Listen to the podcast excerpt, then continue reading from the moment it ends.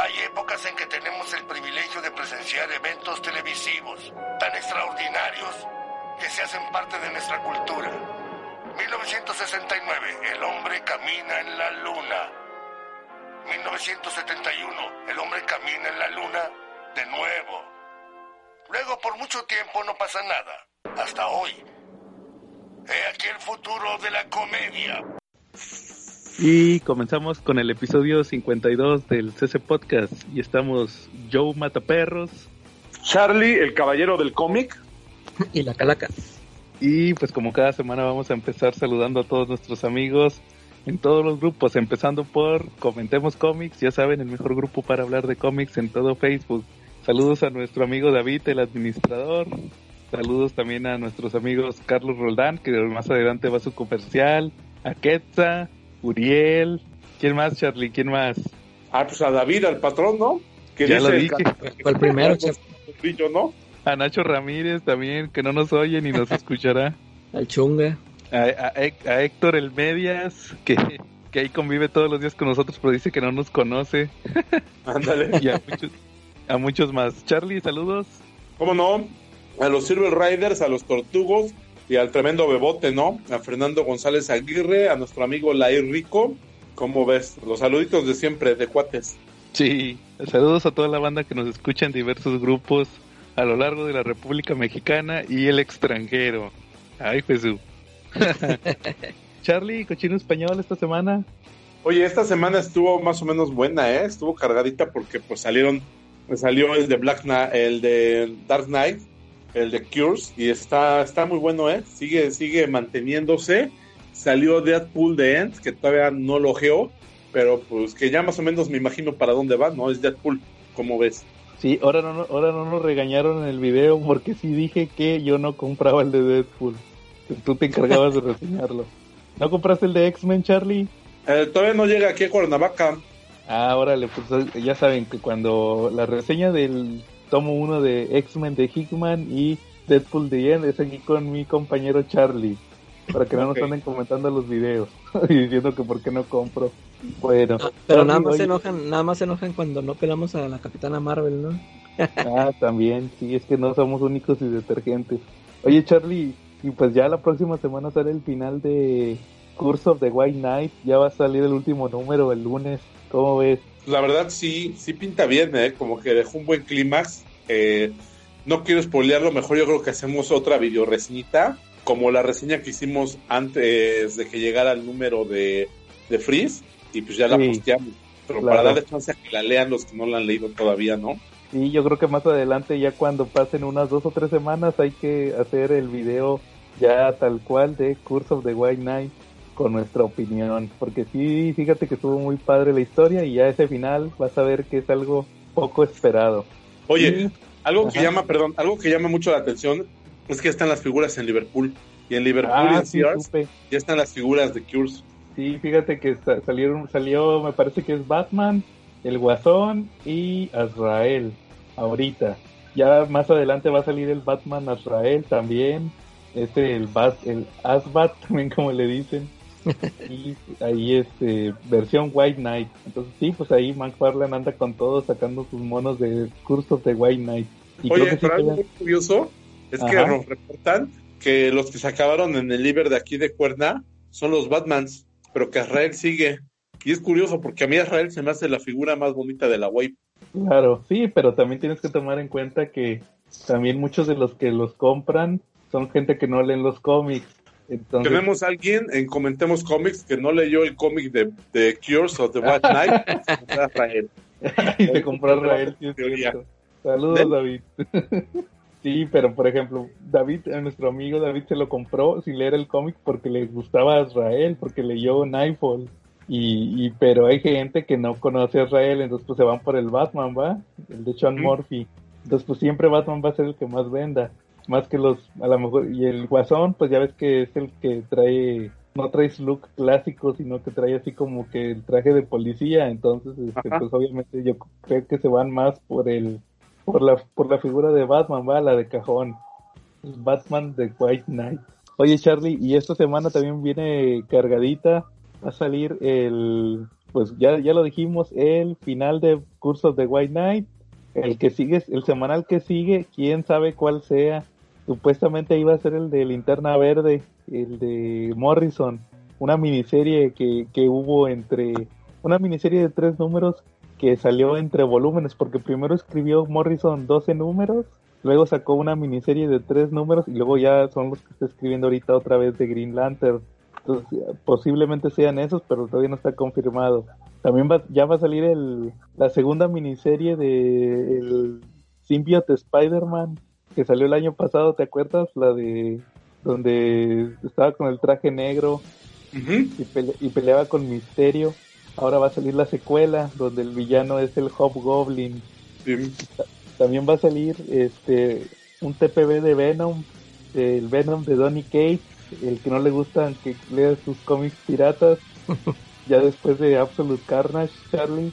Y me parece que el, Heroes in Crisis, pero los tie hubo tie de Heroes in Crisis ahí medio raros. Y me parece que también uno de Sandman, creo que va a salir. Son que van a salir esta semana. Muy bien. Muy bien, Charlie. Oye, ¿leíste el especial del 80 años de Robin?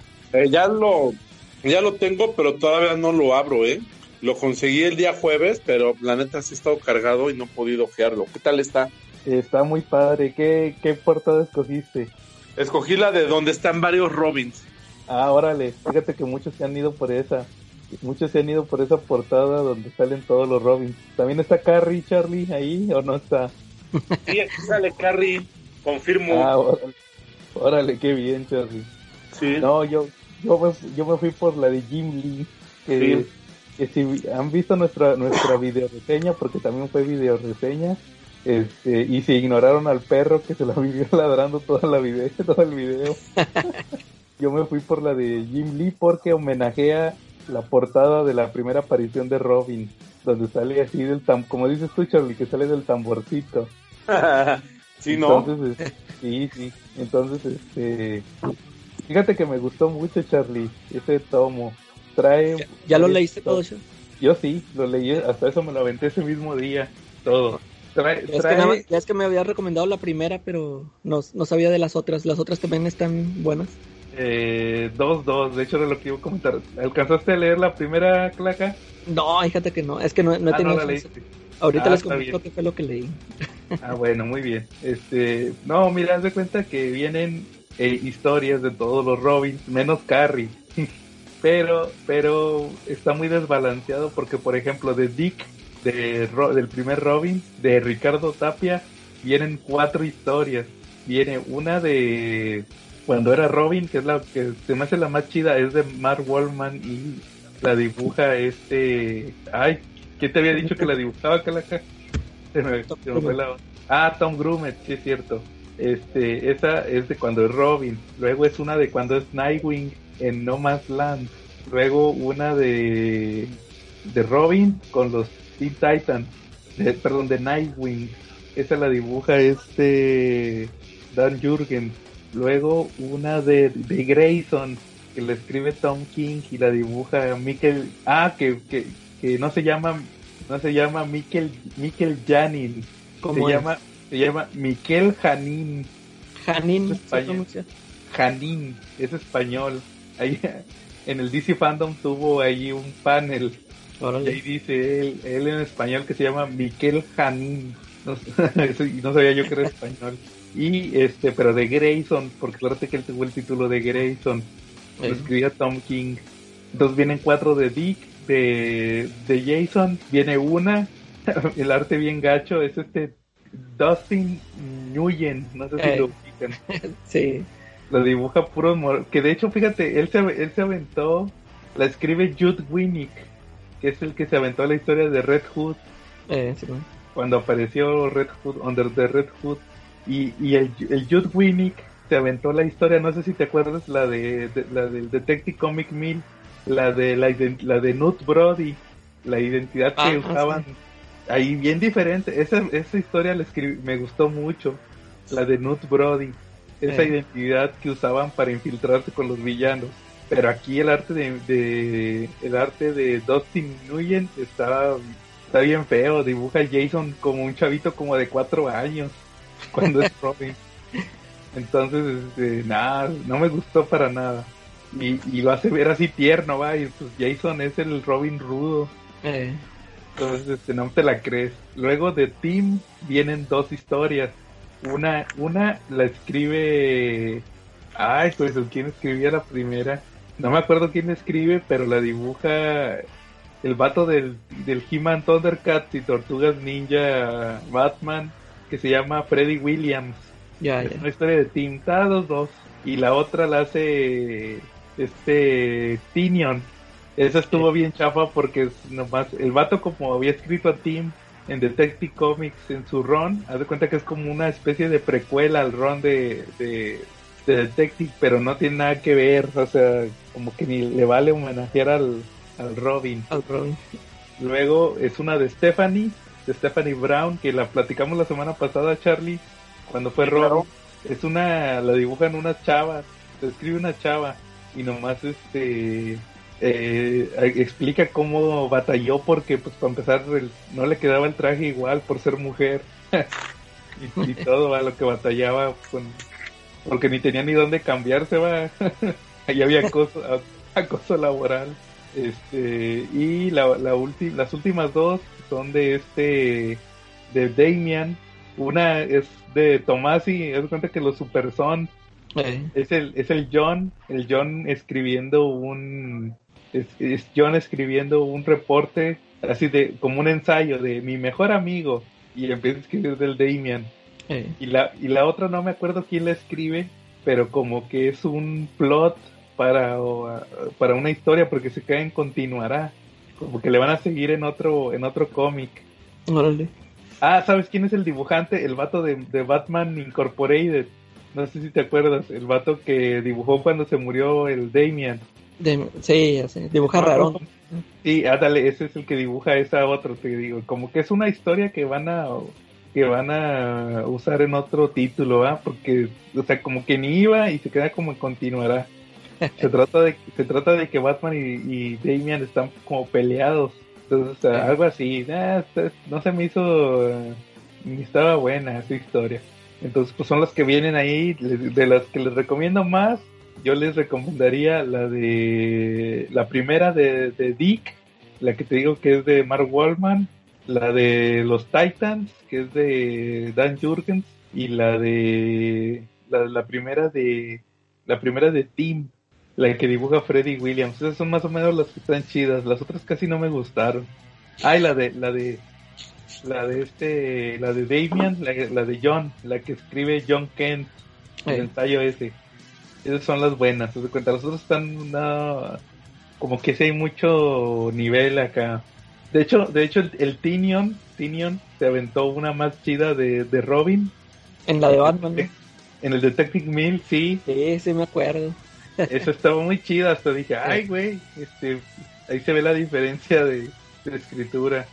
Y y no dudes que vaya a haber otra buena en el, en el Detective 1027. Ah, sí, sí, cierto, ya no me acordaba que Vas a ver que van a sacar una de, de, Robin, estoy casi seguro. Pero bueno, muy bien. Entonces, Charlie, temas que traigan esta semana. Ah, pues sí, mira, traigo dos temas. Traigo el anticómic. ¿Qué es el anticómic? ¿Les ha pasado que algún día se encuentran con un cómic que les provoca una sensación de esto que es? o hasta les puede generar un bloqueo lector que digas, ya no quiero comprar cómics, o sea, en grados, en grados superlativos el anticómic te puede generar esto. Digo, a nuestro cuater Chunga, saludos, le ha pasado que se ha topado con cómics que no son de Jack Kirby, este, ni de Stan Lee, que lo bloquean y durante semanas pasa sin leer, sin poder leer un cómic porque queda así como purgado de su sistema el cómic. Entonces hay cómics que, que sí merecen esa categoría, ¿no? ¿O ustedes cómo ven? Pues yo no recuerdo que me haya pasado. que me haya, que un cómic me haya este eh, persuadido de seguir leyendo más cómics por un tiempo, no, no creo. Pero sí los hay, digo, Marvel en los 90 produjo mucho anticómic. O sea, o sea, me, me podría parecer malo, eh, o sea, podría arrojar ese cómic a la basura, pero eh, yo al contrario agarro otro para quitarme ese mal sabor de boca.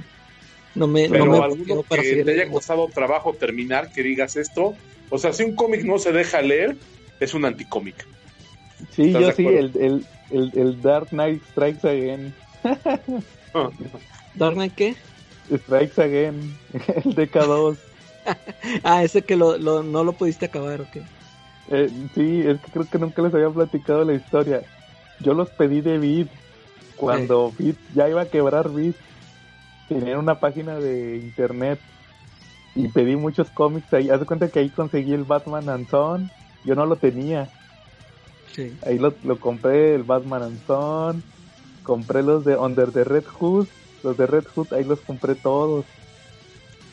Este, y, y compré el DK2.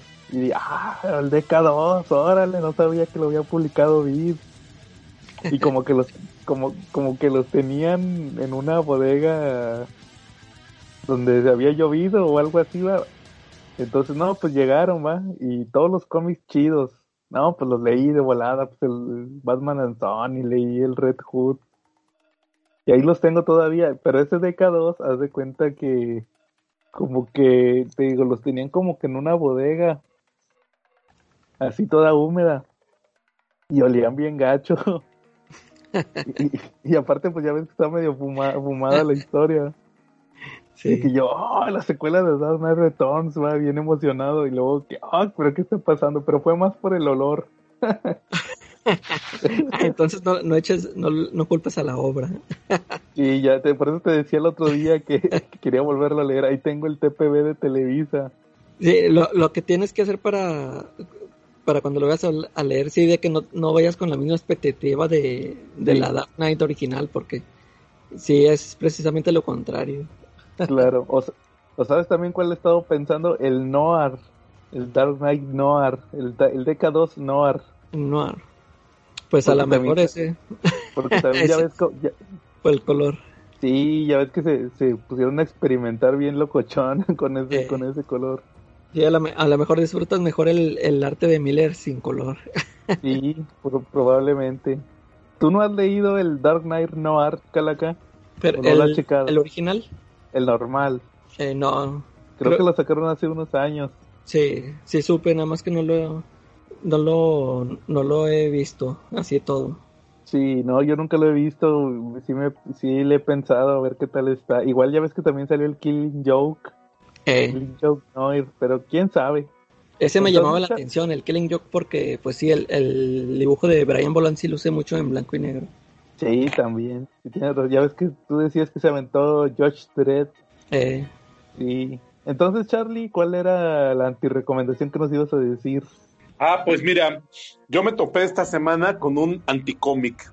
¿Sale? Resulta que compré por ahí un cómic económico ahí en una subasta, en una venta en el DF, con un, con Ahora un mecenas que invierte parte de su fortuna en hacernos llegar al público y al pueblo cómics a precios económicos. ¿Sale? Entonces okay. resulta que pues yo vi muy barato uno que se llama Cosmic Ghost Rider Destruye Marvel. Y pues vi la portada y vi al Cosmic Ghost Rider, de un brazo traía el escudo del capitán, de la otra mano traía el Molginor. Y pues dije, no, pues el güey se ha de haber dado. Me imaginaba algo así como la historia de Punisher, este, mata el universo Marvel de los 90. Es que, sí, es que Marvel ya quemó mucho ese concepto. Y yo, ya lo ha sacado en varias veces, ¿no? Eso de que. Creo que la hasta chicardilla, la, chicardilla. La, sí, la chicardilla destruye Marvel y Deadpool mas, masacra Marvel. Y, y yo. Pues, a mí el de Punisher ese sí me gusta mucho. Que de hecho, que de hecho yo sé está muy que, bueno. Oigan, que de hecho yo sé que ustedes dos tienen los TPBs. ¿Eh? ¿De qué? De, de ese, de Punisher mata al universo Marvel. Ah, yo, sí, bueno, yo. Sí, yo tengo el. Una edición. En español salió en un papel así como de cartoncito la portada. Ah, sí, el, pero ¿tú, tú, lo tienes en inglés, ¿no, Calaca? Sí. Y Charlie lo tiene en esa versión donde viene la historia de la mole. Exacto. Yo nomás no lo tengo. Nunca lo he leído. ¿Nunca lo he leído? Está, Igual lo leo está, está, está, bueno, pero eh, está así muy simplona. Es, está simplona que eh, hasta, hasta te puede parecer de que, ah, el Punisher, o sea, como que como que los vence muy fácil, pero ya ves como uh -huh. Gartenis tiene la fama esta de que odia a los superhéroes y como que te queda esa sensación de que este nomás ¿Es de Gartenis? Sí, es de Gartenis. Ah, no sabía. y, y te digo, o sea, como que te puedes quedar con la sensación de que eso, de que sí, este cuate nomás hizo esa historia porque mm, de plano los odia y, los mata. Y de, muchas de algunas maneras te pueden parecer este, películas o muy fácil, pero como que Capitán América, por ejemplo, cómo lo mata, ¿no? sí. Para un escenario de guerra, ¿no? Eh. Órale. Saben que lo voy a leer y a ver. Sí, chécala, yo. Si está... Y a ver si la metemos en la tómbola. Eh. Si ven ah, ya ven. Sí, lo voy a revisar. Entonces, Charlie, leíste el Cosmic Ghost Rider destruir el universo Marvel. Exactamente. Y pues resulta que, que no, no hay ni una sola pelea. Mira, la historia trata de que el Cosmic Ghost Rider, después de haber viajado al pasado para matar al bebé Thanos, y luego resulta que pues mejor no tiene corazón para matarlo y lo cría, pero le sale peor el remedio que la cura, pues termina de todas maneras varado en el pasado. Entonces resulta que termina cuando, mero cuando Frank Castle regresó de la guerra.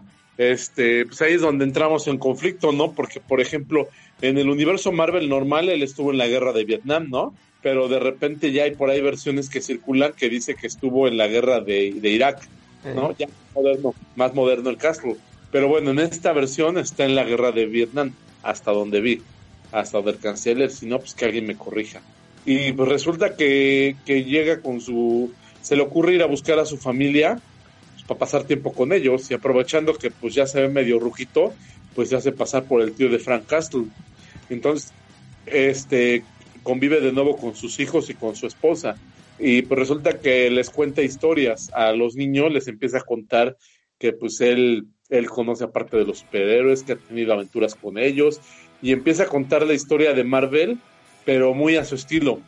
Este, resulta que él iba manejando su motocicleta cuando los rayos cósmicos alcanzaron el cohete de los cuatro fantásticos. Resulta que él sacó al Capitán América del hielo. Este, resulta que él estuvo con los X-Men cuando regresaban a la Tierra después de que, de que Steven Lang los secuestró y estuvieron en una base en el espacio y cuando de la Fénix. Efectivamente, que él estuvo ahí, que él tuvo primero los poderes de la Fénix, pero que luego la Fénix se fue con la Jean Grey, este, que bueno, empieza a, ahí a pasar por todos los eventos de Marvel. Eh, resulta que él también tuvo que ver con el simbiote, pero pues, o sea, de alguna manera yo ya había leído, fue, fue una tontería mía, porque yo ya había leído por ahí una, una reseñita acerca de este personaje de David, donde decía que echaba más chistes que Deadpool y pues yo de güey no le quise creer y que lo compro, que lo leo. Y no, y ahí lo tengo y pues lo acabé de leer nomás por puro pinche compromiso, güey. Pero Para desquitar el, el gasto. Oye, pero fíjate, fíjate, que yo también lo leí en su... No lo, no lo terminé de leer, pero a mí sí me gustó. no me digas, ¿por qué? Te, eh, me hizo chistosón. ¿Será porque estás muy comprometido con los personajes, Charlie? O, sí, es que a lo mejor Charlie esperaba algo tipo el Punisher mata al universo Marvel y, fue algo una como tipo parodia, ¿no? Que... Sí, de hecho es, eso justamente. Como, como dice Charlie, resulta que estuvo ahí cuando, cuando Jean Grey tuvo el Fénix, le ayudó a Spider-Man, o sea, que, te da a entender que él estuvo ahí siempre. Entonces, eh, de hecho creo que cuando lo anunciaron sí sí quedaba claro que iba a ser algo así, no yo como una parodia, no sé. Sí, sí, sí. Oye, oye, no, no, no, espérame, a ver. No me, no me digas, güey. O sea, resulta que, que David pone una reseña y que no me doy cuenta. Luego lo anuncia como parodia y resulta que yo tengo que comprar y perder dos días de mi vida para darme cuenta que era parodia. Oye, no, no la chingues, güey. No la chingues, o sea, no, de verdad, ¿eh? O sea, de verdad que lo más insultante que me habían dicho de ese nivel es cuando cuando en la temporada 8 de Walking Dead dije que la, que la serie estaba del carajo. Y me dijeron, no mames, tuvieron que pasar ocho temporadas para que te dieras cuenta. no, yo por eso me quedé en las 5. ¿No? Oye, sí, fíjate que, te digo, yo sí lo leí en su tiempo. Hace como cuando, cuando salió justamente ese TPB hace unos meses, lo leí en inglés también para, para checarlo. Y está chistosón. Pero creo que sí se mete demasiado con la mitología de Marvel, o sea, a un caballero del cómic como tú, Charlie, sí lo ofende. No es que me ofenda, no, no me ofende. Más bien no le, no le encontré mucho sentido, o sea, de verdad yo esperaba un poquito más, digo, a lo mejor y si hubiera sido Sergio Aragonés, pues lo entiendo, digo, no manches, si viene de Sergio Aragonés, pues ya sé que puede algo así, ¿no? Como cuando él puso Sergio Aragonés, cuando publicó Sergio Aragonés Masacra Marvel, ¿no? Eh, está muy chido. Pues de alguna manera la misma tirada, a, la onda, ¿no? ¿Quién le escribe? ¿Cómo? Sergio Aragonés, este, escribe el de Masacra Marvel. No, pero ¿qué- Pero- ¿quién escribe eso de Ghost Rider? Ah, mira, lo escribe un cuate que se llama Cher, está un cuate que se llama Giovanetti, Sandoval, Nauk y Stockman. No, pues Sandoval, güey. Ya con eso también tenía otra pista más, güey. ¿No? No, Charlie, yo digo que sí está divertido, pero yo creo que ahora sí que ese sí, como dices tú, es un cómic que divide opiniones. Va a haber gente que sí le va a gustar y gente que no le va a gustar. Sí, es que ¿cómo Charlie ves? sí iba con otra idea. ¿verdad? Y yo creo que también tiene que ver con los personajes por ahí. Te digo, pues es que es un Eh. cómic chistosón. Esto del es que, pues para empezar, el Cosmic Ghost Rider es un personaje que no te puedes tomar en serio. Si andaba buscando al bebé Thanos. Bueno, eso sí, tam- era otra pista que también no pude ver a tiempo. Sí, pero no, entonces es tu, tu anti-recomendación, Charlie. Exacto. Lo voy a volver a leer para nomás para, para ver, tener una opinión más clara, Charlie, y decirte, decirte exactamente qué me gustó y qué no me gustó. De hecho, por eso no lo terminé de leer, como que no iba a ningún lado. Pues de hecho sí, no, exactamente. Ese es el tema, que no llega a ningún lado, güey. O sea, o sea, es como, como no sé, güey, como una plática de borrachos. Más o menos así es, pero el pedo es que tú estás sobrio. O sea, a lo mejor, y si este, si este cómic lo leyeras con medio six encima o con un six encima, le ves otra perspectiva. Oye, sí es cierto, ¿eh? Yo creo que voy a hacer ese reto. Esta semana voy a comprar un six el día de mi descanso y me lo voy a chutar y luego me voy a leer este cómic a ver cómo lo veo, ¿no? Desde esta perspectiva. no, está chido, Charlie, muy bien. Bueno, ¿ot- ¿algún otro tema? Sí, claro, y también leí otra cosa que también de repente tú puedes pensar que, que es una parodia, que es algo así chistosón, y sí lo es, pero es el otro extremo de la moneda. Es un cómic que está sorprendentemente bien hecho, tiene giros, está divertido, tiene un muy buen dibujo, eh, me gustó, la verdad. Yo creo que yo sí soy un fan, más de Kika, soy un fan de Hit Girl. ¿Ustedes la han leído? Sí, fíjate, yo leí los tres, las, todas las miniseries originales de Kikas Sí. y, Sí, y no me gustaron, pero el que sí me gustó mucho fue la miniserie de Hit Girl, la primera. La, la primera. la prim- Esa sí se me, se me hizo lo mejorcito, en mi opinión, ¿verdad? Que no soy fan de, no, no fui fan de Kikas, se me hizo lo mejorcito. Fíjate que. Ah. a mí me gustó más la película que la, Ah, sí, que sí, de hecho sí, sí, está que el mejor. cómic. De, de hecho, fíjate, yo me acuerdo que cuando leí el número uno, la, el, el número uno de Kikas, sí me gustó, pero y ya, y luego ya después ya no la seguí y luego vi la película y la película me gustó mucho y entonces después de ver la película ya ahora sí me puse a leer todos los números, pero sí, sí los encontré que dije, no, pues sí la mejoraron mucho en la en la película, como que el, la serie casi no, igual casi no me gustó. Sí, de hecho yo primero vi la película y luego leí el cómic. Y igual te digo, no, de hecho eso fue la primera vez. Luego cuando Panini empezó a sacar eh, Kikas, yo se lo compraba a un amigo mío. Entonces haz de cuenta que cuando lo compraba lo leía y luego ya se lo entregaba. Entonces así me chuté todo Kikas. y sobre todo esa la que te digo, la de Hit Girl, me acuerdo que era la que más me gustó, esta miniserie. Y, y esta que dices Charlie, este, ¿quién le escribe? ¿Esa no es de Mark Miller? No, este es de Kevin Smith. ¿Se acuerdan Ah, de Kevin Smith? Sí. Kevin Smith Fíjate es que el- sí me llama la atención leerla por eso. Es de Kevin Smith, amigo. O sea, tiene un podcast. Sale en un programa de televisión que sale en AMC acerca Ah, de sí, cómics. Comic Book Men, ¿no? Los de la tienda. Exactamente. Y pues es Kevin Smith. O sea, ¿qué más te Director puedo de películas. ¿Mande? Director de películas. Sí, la verdad es que es un super tipazo del cómic, ¿eh? Y- Este, Y, esqui- y escribió también eh, Guardian Devil de Daredevil. Efectivamente, no, no, hombre. No, en esta eh, empieza la historia en una escuela de Estados Unidos donde se ve pues la típica masacre estadounidense, donde se meten unos chavitos ahí de 17 años con unas escopetas, con unas armas automáticas y se ponen, deciden que es temporada de casa de sus compañeros y sus profesores. Pero pues llega, llega Hit Girl y pues los hace talco, los hace pomada. Pero resulta que cuando Hit Girl está ultimando al que le queda al último de ellos, eh, resulta que, que pues cae en sus manos un libro de Hit Girl y pues se da cuenta que tiene ya su biografía no autorizada, la empieza a leer, se da cuenta que está llena de detalles que no son los, los reales, se empieza a enfadar un poco, eh, luego resulta que se entera que van a sacar una película basada en ese libro que tiene mentiras. Y pues ahí está lo de su papá, y pues sabemos que es un tema que le duele. Y pues resulta que ella viaja a Hollywood pues, para ver de primeros ojos y primera mano qué, qué está pasando ahí, ¿no? Ahí hay una estrella juvenil que es la encargada de ser la Kikaz, ¿no? Entonces, pues resulta que que esta chava eh, está comprometida con su carrera, quiere ganarse un Oscar y pues quiere vivir el personaje súper bien.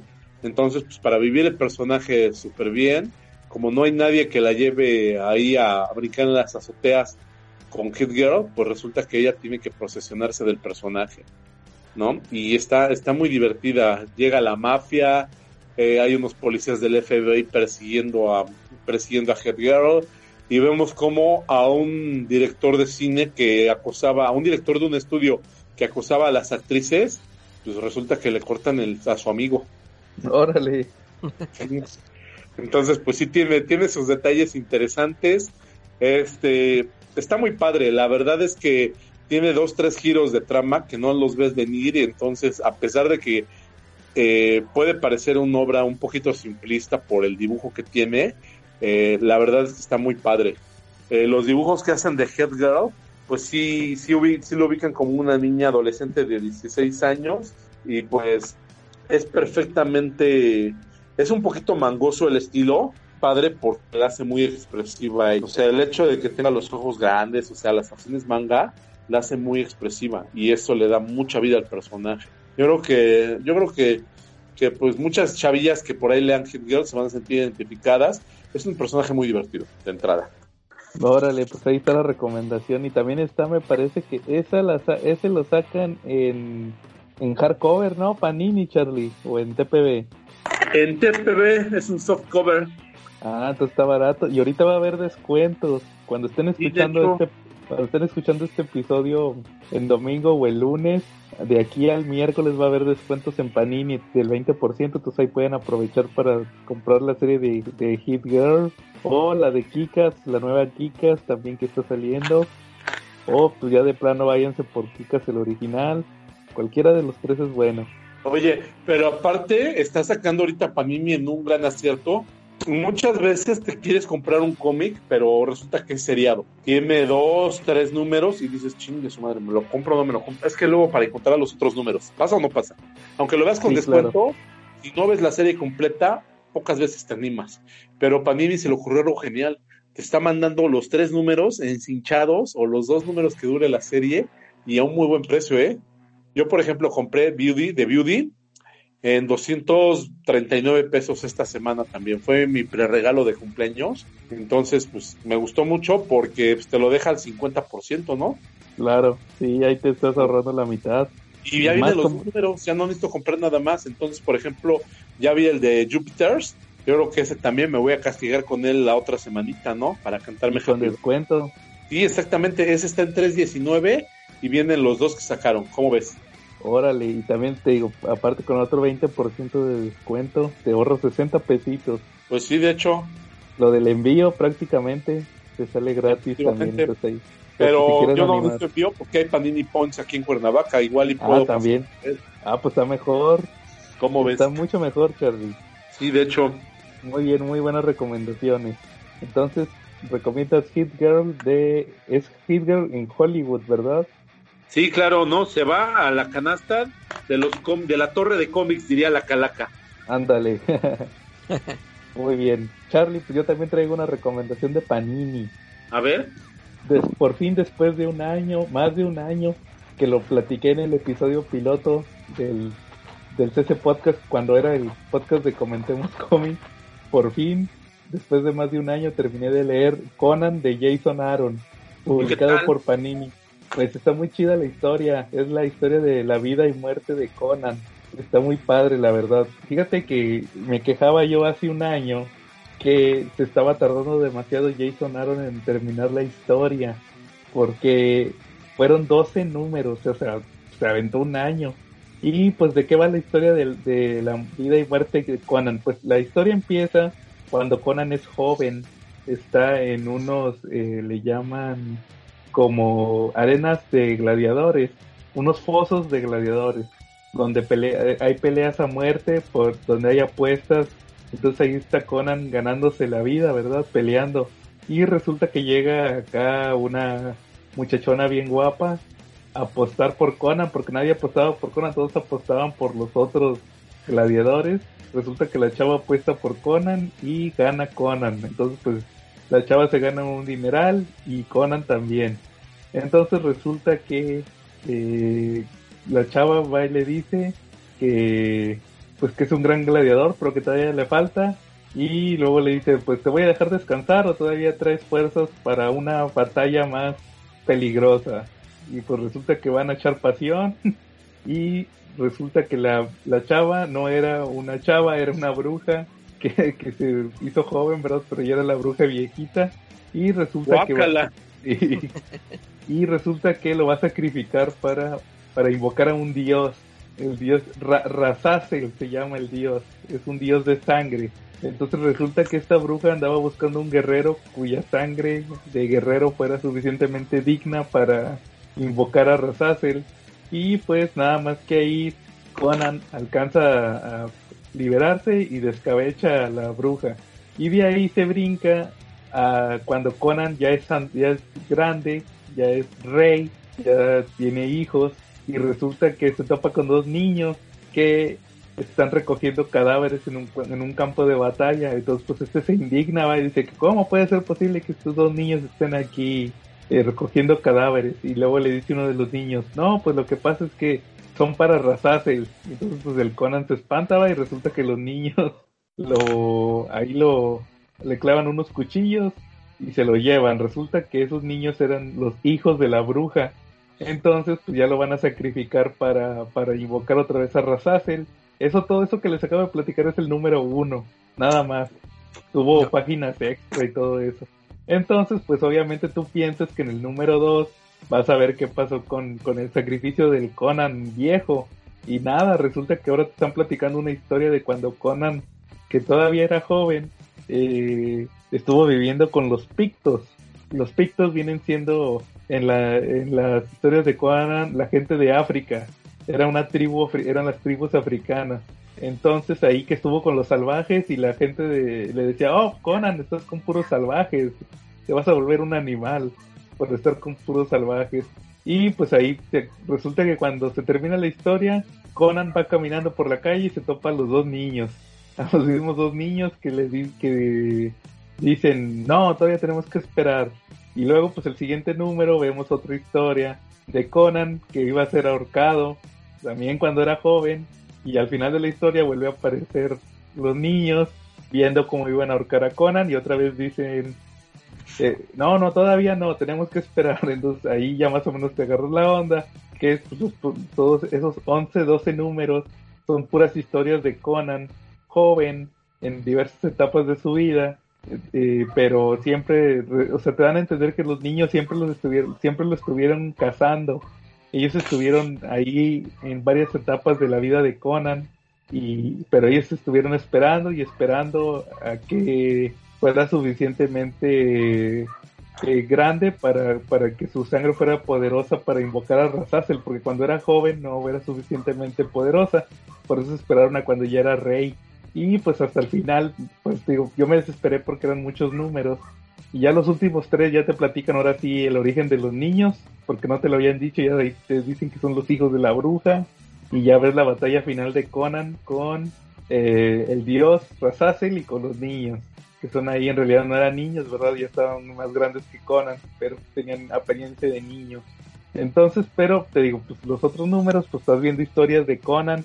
Lo, lo único que tienen en común, que yo me imagino que es como justifica Jason Aaron, es que todas las historias se trata, se tratan de situaciones donde Conan estuvo a punto de morir y sobrevivió. Entonces también, también los chavitos eso te justifican, que el guerrero elegido para sacrificar su sangre tenía que ser uno que hubiera eh, eh, sobrevivido a la muerte muchas veces, que engañara a la muerte. Así te lo justifica Jason Aaron. Entonces, eh, ahí están varias historias bien interesantes. Mi favorita, Charlie, ahorita que platicabas de, del vato que le cortaron su amiguito, es una donde Conan eh, resulta que va a, buscar, va a un prostíbulo y se busca cinco prostitutas. Se las lleva. ¿Sí sabes cuál digo? Ajá, sí, sí, resulta, sí. Resulta que se las lleva, eh, las lleva en una carreta, ¿va? En la noche pues van a acampar y dos, dos de las prostitutas se meten a su, a su tienda y les dicen la clásica de vente vamos a descansar y el Conan mejor se va para afuera y se sale y se duerme al aire libre porque y luego resulta que, que lo ven lo ven peleando con unos lobos y las prostitutas decían que que para determinar si un hombre era buena, buen amante era viéndolo pelear y pues ahí se pelea con unos lobos y las chavas se quedan con la boca abierta y luego le cocinan y, el Conan nomás no, no quiere, no quiere y al final resulta que las contrató porque iban a asesinar a un eh, resulta que andaba buscando a un a un pirata que a su barco nada más subía prostitutas entonces el la fachada era que iba a contratar a esas prostitutas para hacerse pasar por un, por un padrote, para que lo dejaran subir y poderlo matar. Y al final de la, al final de la historia, este, las chavas eh, pues ya llegan, va, ya les dice el Conan, ya les dice por fin, no, pues sabes qué, este, me las traje por esto. Y las chavas le dicen, no, pues sí te vamos a ayudar, pero este, estás todo cochino y acá lo, lo desvisten y lo visten acá como, como padrote, va, y ya las lleva. Y al final resulta que, que Conan mata al, mata al, a este, a, este pirata, pero una de las quería violar a una de las prostitutas, entonces con un cuchillo también le cortó aquello. y el Conan ya lo mató, ya, ya sin, sin, sin motivo para vivir. lo, lo mató Conan y al final este el, el, el, pirata, según ya había preparado una bañera y pues sopas que, que las cinco prostitutas agarran a Conan y lo meten y se meten con él. Y ya al final te explican por qué, por qué no quería, porque fue una venganza que hizo Conan para, para su primera amante, que fue Belit, la, una pirata, que, que, que también está medio engañoso, porque ese mes eh, Marvel sacó la miniserie de Belit la sacó, entonces como que también era como medio publicidad de que, oh, que, que Conan hizo esto por Belit, entonces pues si quieren saber la historia, lean el cómic también de Belit, que estamos sacando el mes de este mes, entonces más o menos así estuvo, pero está muy padre esa historia y el arte está bien chido, ¿cómo ves Charlie? Sí, esa es una muy buena recomendación, de hecho el de Belit también lo tengo y me lo quiero comprar junto con el, me quiero comprar también el de Valeria, Belit todavía no lo leo, pero yo espero que a lo mejor ahorita acabando el episodio le eche una ojeada. Sí, de hecho está, está mejor el de Belly que el de Valeria. ¿Valeria? Sí. ¿Y qué te pareció a ti la historia en general, Charlie, de Conan, de, de Jason Aaron? Bueno, mira, Conan es muy bueno. Sorprendentemente es un personaje que yo no le he conocido o han manejado Marvel mucho talento en sus escritores, aunque la verdad sí tuvo muy buenos. Pero lo que es artistas y dibujantes de Conan, no he encontrado uno que tenga una historia que me desagrade. Eh, la verdad son historias siempre muy buenas. Cómprate un cómic de Conan y es una garantía de que te va a salir algo bueno. ¿O ustedes han visto alguna vez un cómic malo de, Conan? Los que sacaba Dark Horse, eh, que los, los que sacó Bruguera, no sé si los leíste. Ah, sí. Pero no eran así pésimamente malos, ¿o sí? Yo creo que el arte era muy malo. Es que a, Conan lo tienes que dibujar épico y esos no eran épicos. Para, para que se venda una historia de Conan tienes que ponerlo bien mamado, con mucha sangre y espadas y viejotas bien buenotas. Y ese no tenía nada de eso. Saludos a Ernie Chan, ¿verdad? Que nos ha escuchado. Espero que algún día nos haya escuchado. era el dibujante. Sí, Ernie Chan era dibujante filipino de Conan y él dibujaba las viejas más buenotas que te puedas imaginar. Ah, de verdad. Órale. ¿Y fue en ese de, en ese de Bruguera, Charlie? Este, no. Él dibujaba para la serie de Savage Sword de Conan. Ah, ok, no, pues ya Cuando salía la, la revista, el cómic tamaño revista, en un papel este pues un poquito más grueso, oscurito y con las tintas eran sepia con, con la, eran en sepia. O sea, un poquito Sí. más rojo, pero padrísimo. Y creo que Panini los quiere sacar así antes que acabe el año. Sí, pero los que está sacando Panini son los de Conan normal. El, el Savage Sword lo sacó en, en uno grandote, no sé si te acuerdes. Que, Sí. nada más salieron como cuatro números. Sí, pero creo que Panini ya anunció que los va a sacar, que va a sacar Órale. bien, que va a sacar esa serie. chido. Sí, Yo ahí tengo un, yo, yo ahí tengo un tomo en blanco y negro de la espada salvaje, ajá. pero no sé si venga uno dibujado por Ernie Chan. Es del Ya. 171 al 180 de la espada salvaje. Posiblemente sí venga, pero pues habría que verlo, ¿no? Habría que Sí, necesitaría revisarlo. Ahí después te aviso si viene. Ok, Muy bien, Charlie. Entonces, pues ahí también queda la recomendación de Conan de Jason Aaron. Y pueden conseguir también los siete números por Panini. Están fáciles de conseguir. Calaca, ¿algún tema que traigas esta semana? Eh, así rápido nada más quería comentar que ahorita que mencionaron a Mark Miller con su Hit Ah, Girl, claro. Adelante. este, ya, ya ves que hace poco que leí yo lo de Jupiter Circle Ajá. y, y que me gustó mucho. Y entonces volví, he estado leyendo otra vez Jupiter's Legacy, que yo me acuerdo, esa ya no la, ya no la leí desde la primera vez que la leí, pero sí pude notar que ahora la, la disfruté mucho más al, al tener ya este, el, el bagaje del Jupiter Circle, que, que sí, que yo sí me di cuenta que, bueno, ya ves que yo, yo leí el Jupiter's Legacy 1 y el Jupiter Circle nunca lo, nunca lo pelé porque yo pensé que iba a ser puro pura historia así sin eh, sin chiste, o sea, puro relleno mientras Frank Whiteley acababa de dibujar la otra serie buena. Claro. Y, pero y ya cuando lo leí sí me di cuenta de que, o sea, sí le da profundidad a los a los personajes estos, a los originales, a los a los primeritos, a los padres de los de todos los que salen al- en la serie esta que conocemos. Sí. Y, y, y sí, te digo que la, ya le, le encontré mucho, ya mucho más sentido porque yo me acuerdo que cuando leí el Jupiter's Legacy 2, pues a mí nomás me pasó por encimita de que, ay, que el, el papá de Hodge que se hizo super villano y que, y que siempre trajo broncas con el Walt, Walter.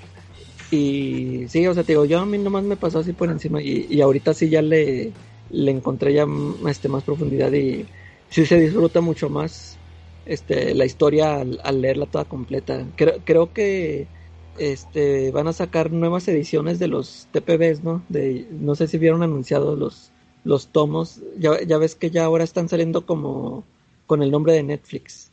Ah, eh, no sé, Yo- la verdad. Pero Sí. tú dices en inglés. Sí, en inglés. Ah, no Este, sabía.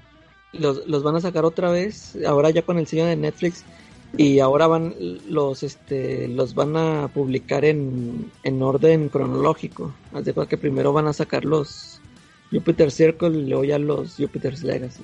Órale. Eso Y está chido. pues esperemos que a ver si ya sacan el, el que habían anunciado la ya El por la- Requiem. Sí, Quién sabe, porque el Mark Miller ya le habían dicho, oye, saca ya eso, y no lo ha hecho.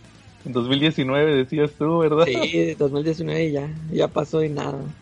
Y porque ya ves que ha- hace poco este Mark Miller anunció este no que voy a sacar una una secuela de pues de una historia de, de mis de mis historias principales que va a ser una sorpresa y total que fue una secuela del American Jesus. Sí, No, creo que ya ya la sacaron en español. eh, creo que apenas va a salir. Ok. Porque yo, yo me acuerdo que esa historia sí me gustó, pero pues cuando vi ese anuncio dije, nah, yo esperaba que fuera el, el Jupiter Requiem. O, o de perdido otra de Nemesis. Ah, sí. Pero sí, ya dije, nah, ese. Ya ni, ya ni la pelé, pero pues sí lo voy a hacer en algún momento porque sí recuerdo que a mí sí me gustó la, la historia esa. Oye, Ne- Nemesis es de Magniven, ¿verdad? Sí, Fí- Fíjate que, que yo no la, la leí hace mucho cuando no me gustaba Mark Miller. eh, Cuando acababa de leer Kikas. sí, Pero sí, sí. ya traigo ganas de volverla a leer. Pero fíjate que Panini la sacó en un TPB de chicharrón. Y Esos lue- que pero luego después también la, creo que la volvió a sacar en hardcover, ¿no? La sacó en un hardcover. Eh. Igual me dan ganas de volverle a dar una leída. Hasta eso está, no, no, está así tan, tan buena, pero pues ahí nomás por McNiven ahí más o menos se salva. Y, y McNiven, del que hablamos también en el episodio pasado, también, pues también de Mark Miller hablamos el episodio pasado. Ah, sí, cierto. De Civil War, escuchen nuestro episodio de Civil War. Entonces, sí, este, no, pues fíjate que no sabía que iban a sacar otra vez Jupiter's Legacy Jupiter's Circle en una colección. Entonces, pues está padre para los que hayan escuchado también cuando hablamos de esa serie, Eh, que hablamos un poquito de Jupiter's Circle. Igual, igual hay que ver si, si sale la secuela, hay que hacer un episodio ya de Jupiter's, ya todo de. Jupiter's Legacy todo. Está muy padre. Y Charlie, pues ya ves que se, dice que se quiere comprar los TPBs. Muy los bien. de Jupiter Circle también para que nos des tu opinión. Entonces, ¿al- ¿algún otro tema? ¿O cómo ven si pasamos a nuestro tema principal de aniversario? Y hay que Estaría pasar- muy bien que pasáramos al tema de aniversario. Que por ahí dicen que llevamos más aniversarios que el que concepto magneto cuando se despidió, ¿no? Es que mientras, Charlie, mientras la gente no deje de aplaudir, no dejamos de grabar podcast. ¿Decías algo ahorita, Calaca? No, no, no. Ah, bueno, entonces ahora sí, este, pues vamos a festejar nuestro primer aniversario porque hace un año, el 15 de septiembre, no fue el grito, fue el grito que dimos con el episodio 1 del, oficialmente del CC Podcast que se subió el 15 de septiembre. Aquí estábamos mientras AMLO daba su primer grito, nosotros estábamos aquí grabando podcast. Y hablamos. Entonces, pues, también hay que, eh, se me olvidaba, hay que saludar a todos nuestros amigos que nos dieron like en nuestro post. Mira, 13 likes nos dieron en nuestro post Muy de bien. aniversario, que les dijimos que hoy grabábamos y les íbamos a mandar saludos pues a nuestros amigos José, José Maal, Christopher Aarón, Gonza DZ, José Eduardo Aguado, ah, se me hace que ese es Albur, Mauricio Cruz, Barry Díaz, José Bonilla, Hugo Ernesto Quiñones, Eduardo de Labra y Etzel Ábalos. Saludos a todos ellos. Y también, pues, a los que nos saludaron en otros grupos, nada más déjenme ahorita que yo les digo quién es más. Ah, pero bueno, antes también a los que participaron en nuestra dinámica, acuérdense también Sí. que vamos, que vamos a subir todas sus fotos, los vamos a poner en el video del episodio que nos estuvieron, tuvimos la dinámica esta semana de que nos pusieran un cómic que para ellos fuera muy valioso, no por lo económico, porque es lo que nos interesa, lo último que nos interesa, si es muy valioso económicamente o que si van a pagar la universidad de sus hijos con ese cómic, o si se los firmó Stan Lee 10 veces sino que fuera muy valioso para, para ustedes. Ahí nos pusieron muchos ejemplos, gente que va empezando, gente que ya tiene muchos años eh, con lo que viene siendo el coleccionismo de cómics, pero pues nos mostraron cómics muy padres y que a lo mejor algunos son difíciles de encontrar u otros son muy fáciles, pero que tienen un valor más que nada este simbólico para ellos. Eso estuvo muy padre. Entonces, Sí. como les digo, todas sus fotos las vamos a poner en el episodio. Entonces, Charlie, ¿cómo ves? Eh, la, la dinámica que te había dicho la semana pasada era que pensaras eh, igualmente, como les acabo de decir, en unos cómics que fueran valiosos para ti en lo simbólico, no en que sean, o también pueden ser tus cómics más importantes o muy valiosos, pero sabemos que aquí lo importante es por el valor eh, simbólico de lo que representan, no porque sean muy caros. Entonces, ¿pensaste alguno? Sí, por supuesto, más que pensar, los tengo aquí. Mira, ver. Empiezo con uno. en la pared. pared está muy bien cuidado. este, tengo uno que está muy padre, es el omnibus de X-Force de Órale. Editorial Televisa. Tiene un valor simbólico y es un valor simbólico espectacular. ¿Sale? Este es un regalo de Navidad de mi sobrinita de nueve años. Órale, qué padre. Órale, jun- juntó para comprártelo. Este, sí, juntó, este, sabía desde muy chiquita, desde bebé, que a mí me gustaban mucho los cómics. Entonces resulta que, pues, juntó sus ahorritos y lo compró. Este me lo regaló cuando ella tenía, que será, unos tres años. Ya está un poquito viejo, pero lo cuido muchísimo. Y tiene como detalle muy padre que en la contraportada, digo, algunos pensarían que le dio en la torre. Para mí este es el detalle que vale. Porque hay quien dice que tiene un cómic firmado por Stan Lee. Yo tengo un cómic que tiene las manos de mi sobrina dibujadas atrás. Puso sus manitas y con la pluma hizo, y con unas colores estuvo, y con plumones estuvo dibujando atrás sus manos y le puso rayones, según ella firmaba. Órale, qué chingón. Sí. Eso sí es un buen recuerdo. Y aparte también que tiene una historia muy chingona, la de la de Uncanny X-Force de Rick Remender. No, ese, ese también es un valor agregado, porque la verdad yo creo que es de las mejores encarnaciones que ha habido de X-Force, ¿no? Yo creo que ni la primera del Life. Sí, fíjate que, que ahorita que mencionas eso, Charlie, eh, no, no, no está en mi lista, pero vale la pena mencionarlo. Yo hace unos años no conseguía yo el TPB de el que sacó Editorial Beat de Batman Rip, el de Morrison. Si se acuerdan? Sí, creo que lo sacó en dos partes, ¿no? no, es que lo de Batman Rip lo sacó en, sí, en varios, unos eran TPBs normales, donde salía lo del Batman Glove y todo eso.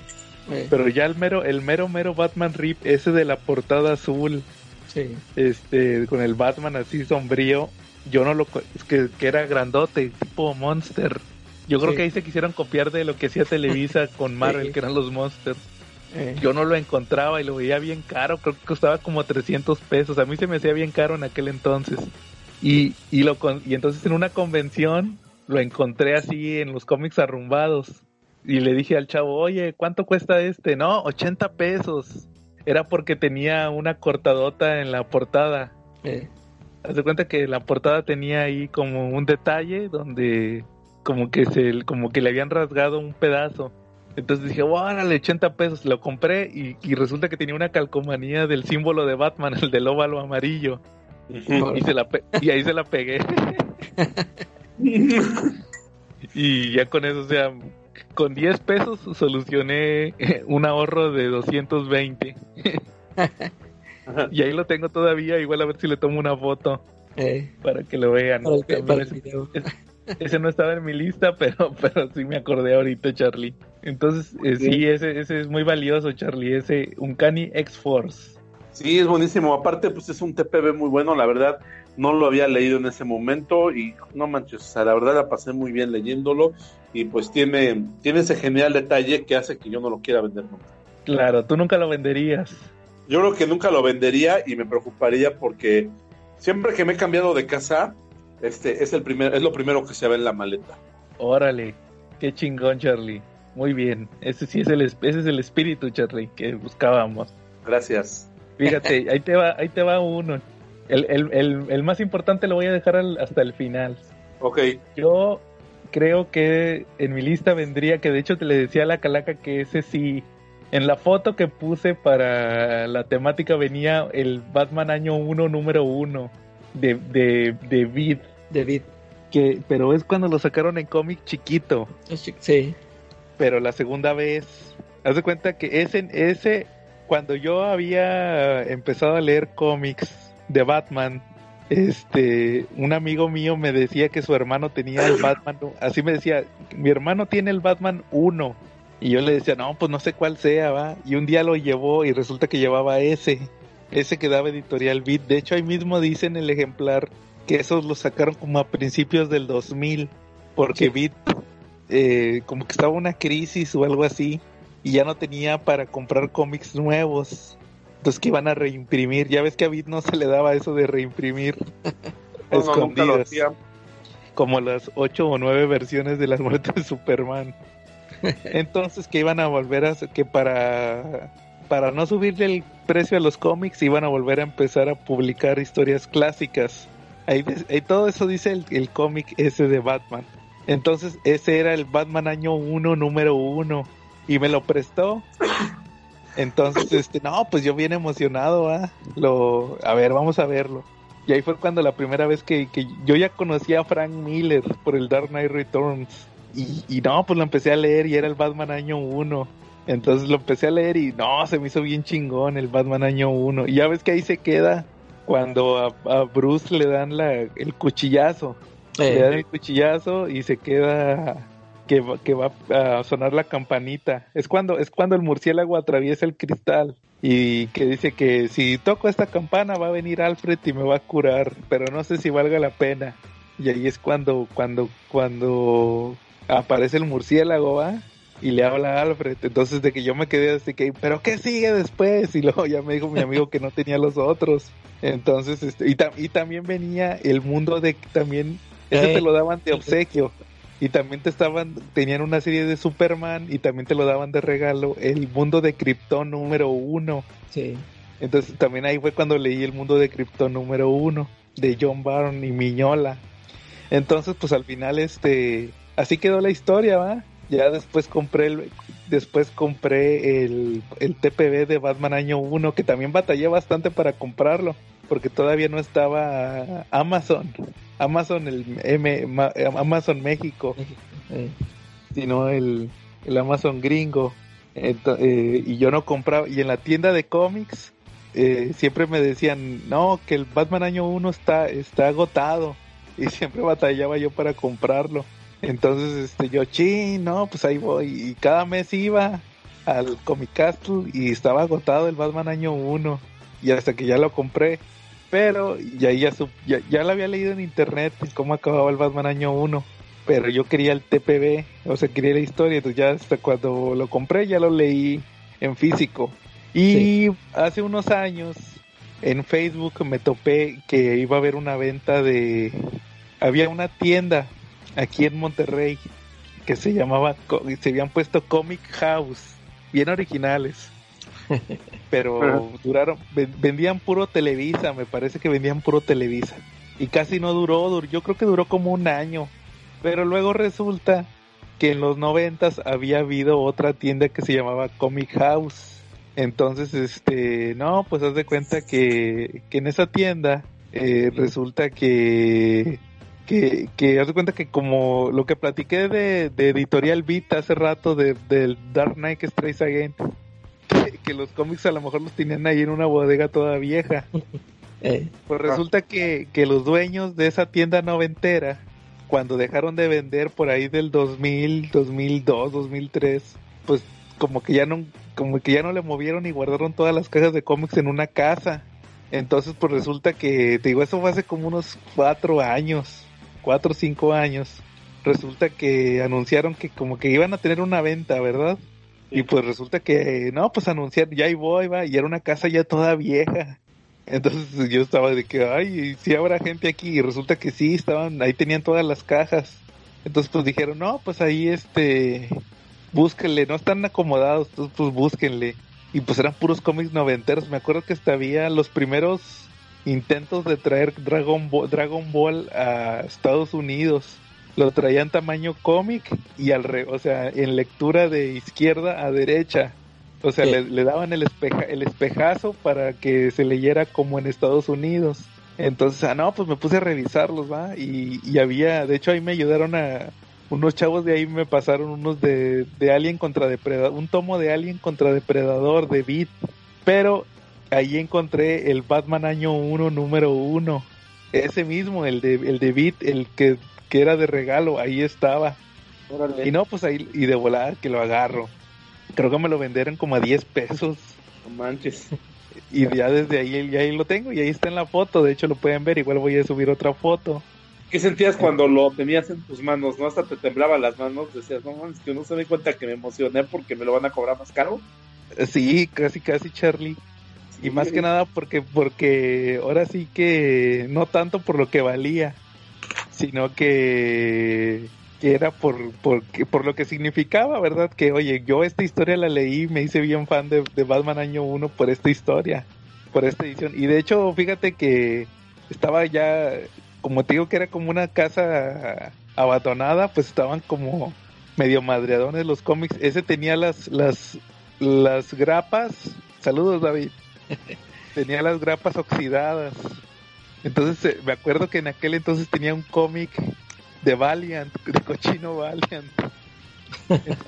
no dudé en, quitarle las grapas nuevas al cómic de Valiant y, cambiárselas al, al Batman año 1. Le puse grapas nuevas. Ahí para y ahí le le restauré, entre comillas, le restauré las, las hojas así, unas que tenía bien madreadas, con cinta, ¿verdad? Y ahí, Y ahí tengo yo con su cartoncito mi Batman año 1 de Editorial Beat, que pues a la, te digo, es una reimpresión. No es, no es la primera edición que salió en México de Batman año 1. Pero ahí, ahora sí que simbólicamente ahí tengo mi Batman año 1. Primer año le pusieron esa vez. Eh, primero. ¿Cómo ven? Muy bien. Fíjate, yo ahorita estoy como tú con Batman Year One porque yo, yo, yo tenía el TPB que sacó Beat de, de ese de, de Batman. Y me gustó mucho, sí, o sea, me sigue gustando mucho a la fecha. Pero pues ya ves que hubo un momento en que yo vendí casi todos mis, sí, de plan, de hecho todos mis cómics en español. Y por ejemplo, ese, el Year One, el Dark Knight, Killing Joke, Kingdom Come, esos haz de cuenta que los lo- esos sí los había conservado, los había dejado para el último, pero total que sí los terminé leyendo. Pues yo pensando dije, no, pues al cabo me compro la, las ediciones gringas de, de cada uno y hasta la fecha nada más he comprado ahorita el de Dark Knight y no tengo Kingdom Come ni Batman Year One ni ay no me, no me acuerdo que a Killing Joke tampoco lo tengo en inglés. Y- noches de la bestia. No, es, eh, ah, esa es- la tengo aquí, es de un amigo, me la presté y no se la he regresado. No se la regrese, ya quédatela. Y luego, y el, el Batman Year One ahorita está recarotote, se me hace que no lo voy a comprar. Si lo- no lo has visto yo en Amazon, está a 800 pesos. ¿Qué? El Batman Sí. año 1. El Batman año Pero es que hardcover. es hardcover. eh. Es, no, más, es yo la, cuando lo... es la edición que sacó Televisa hace poco, creo. Ah, ya sé cuál dices. Sí, pero pero fíjate que lo que no me gusta del, del Batman Year One Ah, Es es que que está lo rec- recoloreado, ¿eh? recoloreado, es el Eh. problema que siempre tengo yo. Sol- Sí, y, sacaron, pero un Absolute, pero pues ese sí está bien carotote. Igual como el que van a sacar de Killing Joke. Ah, con las dos, eh, está chido. Las dos versiones. Nada más Fíjate que, que sí si lo, si lo sacara Televisa por tercera vez, Batman año 1, que sacar esa edición. Ay, sí, lo compraría. Y aparte, pues ya ves que ahorita los están dando baratos, sí, 350. Hasta eso sí lo compraría yo. Eh, Sí, fíjate que, que entonces este el Killing, el Batman Year One, ese está chido. sí, ¿Cómo bueno. ven? Charlie, otro que traigas. Sí, cómo no. Corrí el año de 1988 y un buen día estaba yo ahí en casa de ustedes, era un chamaquillo de ahí de 11 años, 11, 10 añitos, y de repente que llega mi difunto padre. Bueno, en ese momento todavía vivía, porque si hubiera llegado difunto, pues no mames, puto sustazo, güey. ¿No? Pero bueno, cabe aclarar que en ese momento todavía entró de carne y hueso y que llevaba en sus manos un cómic para regalármelo. Yo así como que, pues el único acercamiento que había tenido ese momento con los cómics, con los superhéroes, pues eran las caricaturas, ¿no? Estaba muy de moda una que era del Hombre Araña y sus sorprendentes amigos, donde salía pues el mal traducido deslizador de plata y salía Estrella de Fuego y pues de repente salían personajes del universo Marvel, entonces mi padre como que vio que me empezó a llamar la atención, a él medio le gustaba la onda de los cómics y pues resulta que, que vio que vio el número uno del Hombre Araña presenta, que me lo compre, que me lo lleva y ahí empezó, el resto es historia. Ay, Esa fue ¿todavía la lo tienes? primera Charlie? dosis del... ¿Mandé? ¿Todavía lo tienes? Sí, de hecho les acabo de mandar foto. Órale. Es Yo el de la- pensé que- las guerras secretas. Yo pensé que ya te los habían secretas. tirado todos, Charlie. No, y de hecho, de hecho para mí fue el acabose, porque había muchos personajes que yo no conocía, y había otros que conocía nada más por las caricaturas, este, y todos ahí en portada con la amenaza más grande, ¿no? Para detener la amenaza más grande. Eh, me llamó mucho la atención, eh, demasiado, ¿no? Y la verdad, mi cuenta, de tan emocionado que estaba, mi cuenta me di que ese cómic tiene un detalle, que este, como la edición gringa está un poquito diferente a la portada, la edición mexicana, le hicieron ellos su propio dibujo, ¿no? O sea, como que lo completaron, ¿no?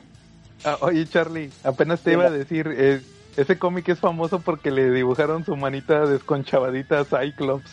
Efectivamente, es la parte que te digo, que como venía pues editada la portada mexicana, ¿no? Sí, es que ahí venía el código de barra. o el precio. Sí, y entonces pues alguien dijo, ¿qué hacemos? Y alguien ahí en novedades dijo, pues yo sé dibujar, que le dibuja la mano. ¿Sí o no? Sí. Que de Sí, hecho, de pues, hecho, No, lo leí con mucho interés. Yo creo que lo he de haber leído fácil unas 100 veces. Ese verano fácil lo leí como unas 100 veces. de verdad. Y era muy emocionante cada vez que salía, era semanal. Y cada vez que pasaba una semana y salía las guerras secretas, era de lo más emocionante que podía pasar. Órale, las guerras secretas de, de Secret Wars, Marvel Super Hero Secret Wars. Sí, efectivamente, ya de ahí me empezó a emocionar el universo Marvel y empecé a comprar pues cómics del Hombre Araña, ¿no? Y poco a poco pues me fui adentrando hasta comprar las ediciones en inglés, ¿no? Y ya de ahí brinqué a DC Comics. DC Comics empezó a vivir para mí a partir de los números por ahí de los noventas de Beat, de Superman, eh, donde, donde está lo de invasión. Ahí fue donde, un poquito antes de invasión fue cuando me empezó a llamar mucho la atención. Órale, y este, por eso te ofendió tanto el Cosmic Ghost Rider cuando sí. Bueno, ahí les va otro. Este, iba a poner la muerte de Superman, pero ya hablé mucho de la muerte de Superman. Entonces ahí les va otro. Ahorita que les platicaba yo del Killing Joke, ah no, Killing Joke no, de este, de Year One. De, de Year One, les decía que batallé mucho para conseguir el TPB. Entonces igual me pasó con otro, con el Craven Last Hunt. También batallé bastante para conseguirlo en, en el TPB porque preguntaba y preguntaba, oye, el Craven Last Hunt. Y agotado. No, y agotado, ay, no, es que no hay. Hace cuenta que estas eran las historias que nunca había. Batman Year One y, y Craven Last Hunt, que nunca había. Entonces se cuenta que un día lo anuncia, estaba yo en el Twitter, igual, te digo, pues allá como, como unos ocho años, te digo, todavía, todavía no existía Amazon. Eh. Amazon México. Yo creo que Amazon México me solucionó muchas broncas de, de comiquero. Entonces, pues haz de cuenta que no, pues haz de cuenta que un día lo anunciaron en el Twitter que no, que el Craven Last Hunt, y pues de volada que pregunto, oye, ¿todavía lo tienes disponible? Sí, que me aviento al, al Comic Cast, y luego resulta que llego y, y me meto y de volada lo busco en el estante de Spider-Man y no estaba. Y le pregunto, le pregunto a, a, uno de los chavos que atendía, oye, el Craven Last Hunt, no, lo que pasa es que lo, separ, lo separó un cliente. Y yo, chin. Y, y nada, que en, en, eso salió otro chavo. Y luego me pregunta, ¿tú no eres el que lo, así de que, ah, oye, tú no lo separaste por Twitter? sí, no, fue por Twitter. Ajá. Sí, fui yo. Ah, no, pues aquí está. O sea, el, el cliente era yo. y ya de volada, no, pues de volada lo compré. Y también te lo iba a comentar ahorita cuando estabas platicando del, del Year One. Cuando dijiste lo de que, que estaba bien carote. Eh. Yo el que, el que compré me costó, me acuerdo que en aquel entonces un TPB barato te costaba 180 pesos en inglés. Sí. Era cuando el dólar no estaba tan, tan, tan alto. Entonces, no, pues lo compré. Me acuerdo que también ese Craven Last Hunt, yo creo que me costó unos 200 pesos. Entonces, este, no, pues ya lo compré, va, bien emocionado, va. Pero, pero ahí te va porque es, o qué es lo que lo hace memorable. El Year One, yo lo leí eh, lo descargué en español. Entonces, el pero el Craven Last Hunt, ese no lo había leído, entonces estaba en inglés. Entonces yo traía chin. ¿Qué tal si, si estaba medio palabrudo? Entonces eh, dije, a lo mejor voy a batallar, ¿verdad? Ni con el diccionario, ¿va? Y no, resulta que me lo aventé todo y todo, y milagrosamente le entendí todo no tuve que buscarle en internet le, ni con el diccionario en la mano las palabras en inglés que no entendía, sino que fue un cómic que todo lo entendí en inglés. Sí, hasta eso no está, no está palabrudo como otros. Sí, porque ya luego te pones a leer Alan Moore y te sacas de onda. o Neil Gaiman. Entonces, este, no, pero ese Craven Last Hunt me lo, lo, me lo, me lo bebí prácticamente y en inglés, que fue sorprendente. Ahí fue cuando más o menos ya, ya empecé a agarrar conciencia de que ya mi nivel de inglés ya era para leer en inglés acá de corrido, ¿verdad? Entonces ese Craven Last Hunt también. Y por años, e, es, esa es una eh, anti anti hacerlo especial. Me lo firmó Mike Seck. Ah. pero mejor ni me lo hubiera firmado porque el vato era bien mamón. Sí. Sí, te digo que cuando lo conocí el vato era bien mamón. Y en cambio el Jim Shooter, el escritor de las, de las guerras secretas, ese es bien chingón. Sí. Y también tengo mi, mi tomo de las guerras secretas firmado por Jim Shooter. Ese es bien chido. ¿Cómo ves, Charlie? no, pues de lujo la historia, ¿no? Y de lujo la, la envidia, ¿no? Por la firma de Jim Shooter, ¿no? Sí, ándale lo que te iba a decir. Imagínate tu hombre araña presenta firmado por Jim Shooter. No, pues sería el colmo del éxtasis, ¿no? Sí, bien chido. Y pero pero no lo hace valioso la firma, lo hace valioso la experiencia. También a ese Marvel Secret Wars, pero no, pero el Craven Last Hunt es al revés. Yo creo que vale, para mí vale más el cómic por lo que representó para mí que porque esté firmado por el mamón de Mike Seck.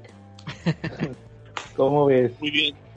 Oye, y, de, y a propósito de la dinámica, hay que hacer un paréntesis de la dinámica que pusiste, que tuvo muy buena aceptación ahí en las redes, porque muchos se lanzaron a opinar sobre sus cómics. ¿Tú quién crees de nuestros amigos? O tú, Calaca, que fue el que captó verdaderamente el sentido de la, de la publicación, el que mejor lo captó de todos ellos. Pues la mayoría, ¿no? Creo que casi todos sí pusieron este ediciones que ellos consideran valiosos por razones específicas. Personales. Sí, personales.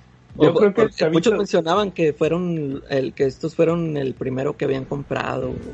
Yo creo que el chavito que puso la portada de Scotty Young. Que se lo regaló su mamá, ¿no? Sí, yo creo que sería ese en lo que pienso yo. Eh. Igual tendría que volver a verlos.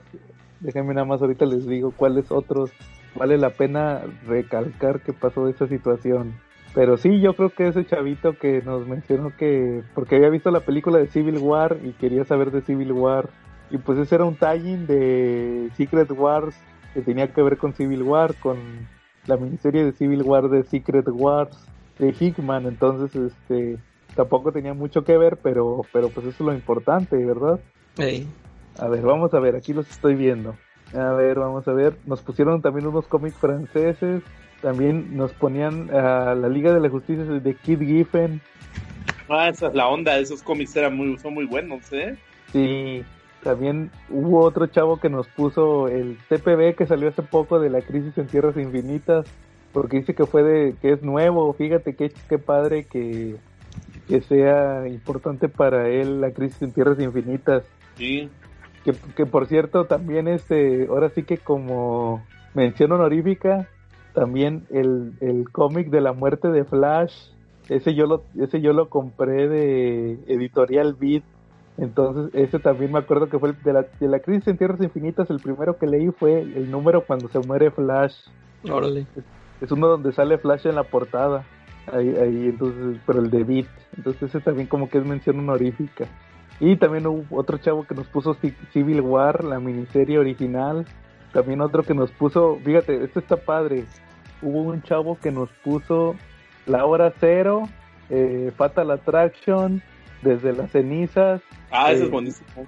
El Superman, el Superman Doomsday, El Cazador Presa, el, el, el Cuatro Fantásticos contra X-Men, y el Batman contra Depredador, que ese también está en mi lista, pero no lo puse en esta, pero es también de mis favoritos.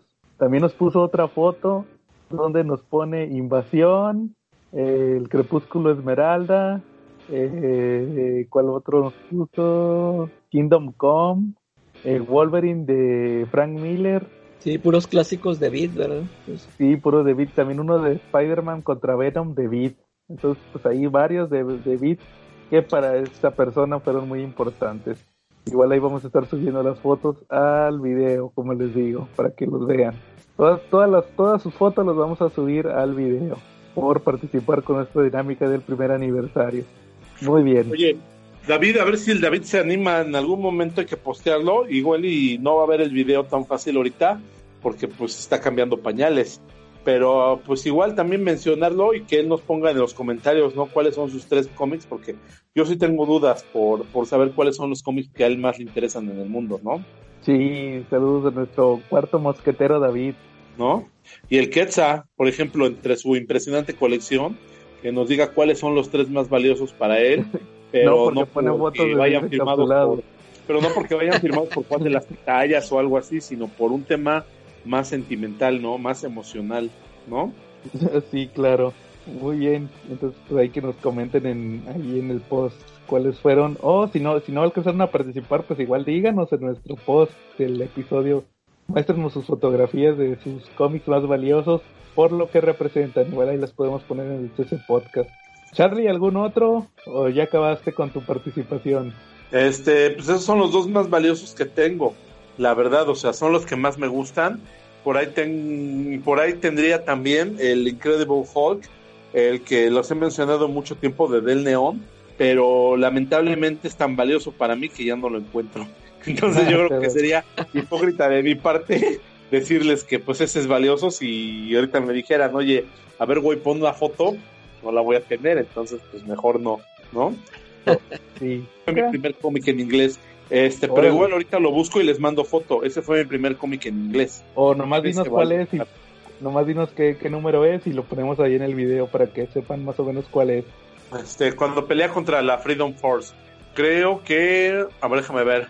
Debe ser por ahí del del 300, debe ser por ahí del 361, 362. Ok, como quiera yo lo reviso. Porque en el 400 fue cuando se enfrentó al líder con la portada cromática, ¿no? Monocromática, Sí. con la portada prismática, ¿no? Sí, más o menos es por esos números. Ajá. Calaca, ¿tú algún otro? Fíjate, tus- Serían los, los primeros dos TPs de Spawn. De Spawn. Este, Sí sí, ya, ves, ¿eh? ya ves que ya, ya te había comentado que cuando yo leí el, el número uno de Spawn en, en este TPB, para mí fue como cuando Bart Simpson leyó el número uno del hombre radioactivo. El hombre radioactivo, sí.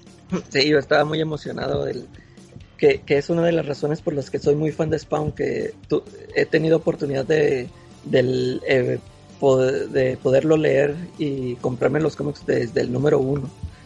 Y, y la primera vez que tuve la oportunidad de leerlos fue en, en ese TPB, que en aquel entonces me costó 100 pesos el TPB, con cinco números, que me acuerdo que en la, en la, tienda, en la misma tienda donde yo compraba, tenían los números sueltos, los primeros números de Spawn, pero cada número me, lo- me lo daban a 100 pesos. Y yo dije, no, pues mejor me compro el TPB con los primeros cinco. Y, y esa fue la... Por eso significa mucho para mí, porque fue, fue cuando, este...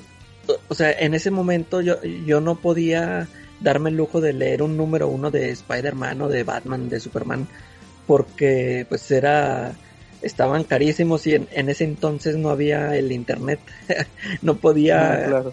sí no, no podía leerlo online o ta- igual conseguir una una reimpresión también era carísimo Sí, y claro. yo pude este pu- pude hacerlo con el spawn este fíjate que lo estuve checando eh, esta semana y eh, me sigue gustando o sea me sigue si- sigue funcionando para mí ese número uno aunque aunque se nota la, la falta de, de calidad de escritor de Todd McFarlane, pero me, me parece un buen número uno. Y luego aparte este, el TPB, incluye una introducción de Frank Miller. Órale. Oye, que, que, que en ese número uno Wanda es, es Mary Jane con el pelo Sí. negro. sí, sí, de- y, y el, y el Violator era un, un mono que ya había salido ahí en, en Spider-Man. Sí, que, que por cierto, creo que no, no sé si lo comenté en el podcast o nomás lo comentamos en el chat, que eh, eh, Televisa en la descripción de su hardcover iba a traer esos números de donde sale Ghost Rider. Ah, sí, sí. Va a traer el, del, el, el hardcover de McFarlane, va a traer del número 1, del número 1 al número 7, luego de ahí se brinca 13, 14, 15 y 16, no, 13, 14, 16 y uno de X-Force. Sí. Entonces ahí va a traer los de donde sale donde sale Morbius. eh, También sí. ahí va, los va a traer y ahí sale un mono que yo le dije a la calaca que se parecía a Violator. y está igual. bien. Sí, claro, como, como no, el- los primeros números de Spawn, que de hecho estos TPB son los que pues tú pusiste en tu post Ah. de cómo aprendí a amar Spawn, ¿verdad? Son esos. Ándale, esos. ah, bueno, para El- poner esa foto entonces. Ándale, sí. Y luego fíjate, el, el segundo me, me, me tocó una, o sea, algo, algo muy chido porque cuando para cuando salió el, el segundo tomo, yo fui a la fui a la tienda, pero en ese y lo vi, en ese, pero en ese momento yo no lo, no lo completaba, no, creo que esa vez nomás fui a, de, a darme la vuelta ahí a la tienda, ni, ni fui a comprar, nomás fui a ver. Y estaba ese segundo tomo y dije, órale, ya, ya está el segundo tomo del Spawn. Y, total que el, el que atendí, el que vendía, el dueño de la tienda, ya me conocía. Este, y en ese, en ese momento no estaba él, estaba atendiendo otro chavo. Y le dije, ¿qué onda? Que no está el, el Chuy, era Chuy. Le decían Chuy Flanders, así parecía al Flanders. y este, le, le dije, ¿qué no está el Chuy? No, sí. Y le habló y, nomás le hablé para que le dijera, no, ¿qué? Apártamelo. Y, y, este, el tipo, hace cuenta que me dijo, no, sí, llévatelo, llévatelo y luego, y luego me lo pagas. Oh, y yo me quedé así, ¿qué? ¿En serio? no, sí, sí. O sea, él ahí ya me, ahí me había amarrado con esa droga, pero no, pues yo me lo llevé gustoso a mi casa. Ahí, le estuve juntando para poder pagárselo. Fue la última vez que vieron a la calaca por esa tienda de cómics, ¿no? no, sí, sí se lo pagué. No te ah, algadas. ¿Eh? No, no, le pagaste con algadas. Vamos a la trastienda, güey, ¿no? Saludos, Charlie. ahora, ahí tengo más cómics, pero no se los digas a nadie, porque ese va a ser nuestro secreto, ¿no? y eso que pues era un señor, ¿eh? Estaba chavo en ese momento y no, no, no eran así, no, eran tan abusones como lo son ahorita contigo, Charlie. no te proyectes, Charlie. Va, muy bien, Spawn. Pues ahí les va el, el, último que traigo yo es a huevo Dark Knight Returns. El primero que compré. La edición de vida. Ahí les va, ahí les va la historia. Está chida. Haz cuenta que, que, un día iba yo eh, en una plaza que estaba aquí en Monterrey. Antes en Monterrey había tres tiendas Beat. Entonces yo iba a una donde vendían cartas de Yu-Gi-Oh! Que, que un día de estos hago mi reseña en el CC Podcast del, del manga de Yu-Gi-Oh! Entonces iba yo pasando, ¿verdad? Y vi que estaba una tienda Beat y vi que tenía cómics. Y yo, órale, no, pues me metí. Me acuerdo que tenían los de Batman Superman y todo, que los publicaba Beat ya eran números bien avanzados, no eran los de los de esos, los de Jeff Loeb. Sí. Sino ya era más avanzado, ¿va? Y entonces que vi, voy viendo el, Batman ahí todo madreado, va, del tomo 1. No, pues le pregunté al chavo, oye, ¿cuánto cuesta este, va? No, no, le leí que decía Dark Knight Returns. Entonces, por, pura cultura general, yo ya, yo ya había escuchado lo que siempre escuchas, ¿va? De que, de que no, que los, los mejores cómics de la historia son Watchmen y Dark Knight Returns. Y yo, órale, no, que, que, le voy leyendo que decía que el Caballero Oscuro regresa. Y yo, órale, es el de Batman, ese que está bien chingón, man. Entonces le dije al señor, oye, ¿cuánto cuesta? Era un chavo más bien, no, pues 85. Y entonces, en aquel entonces yo era estudiambre también. Entonces, no, pues lo compré. Ese sí traía el dinero ahí. No, pues me lo llevé y me acuerdo que lo leí como, no, ese lo leí como cinco veces en un día. ¿Y compraste los dos tomos?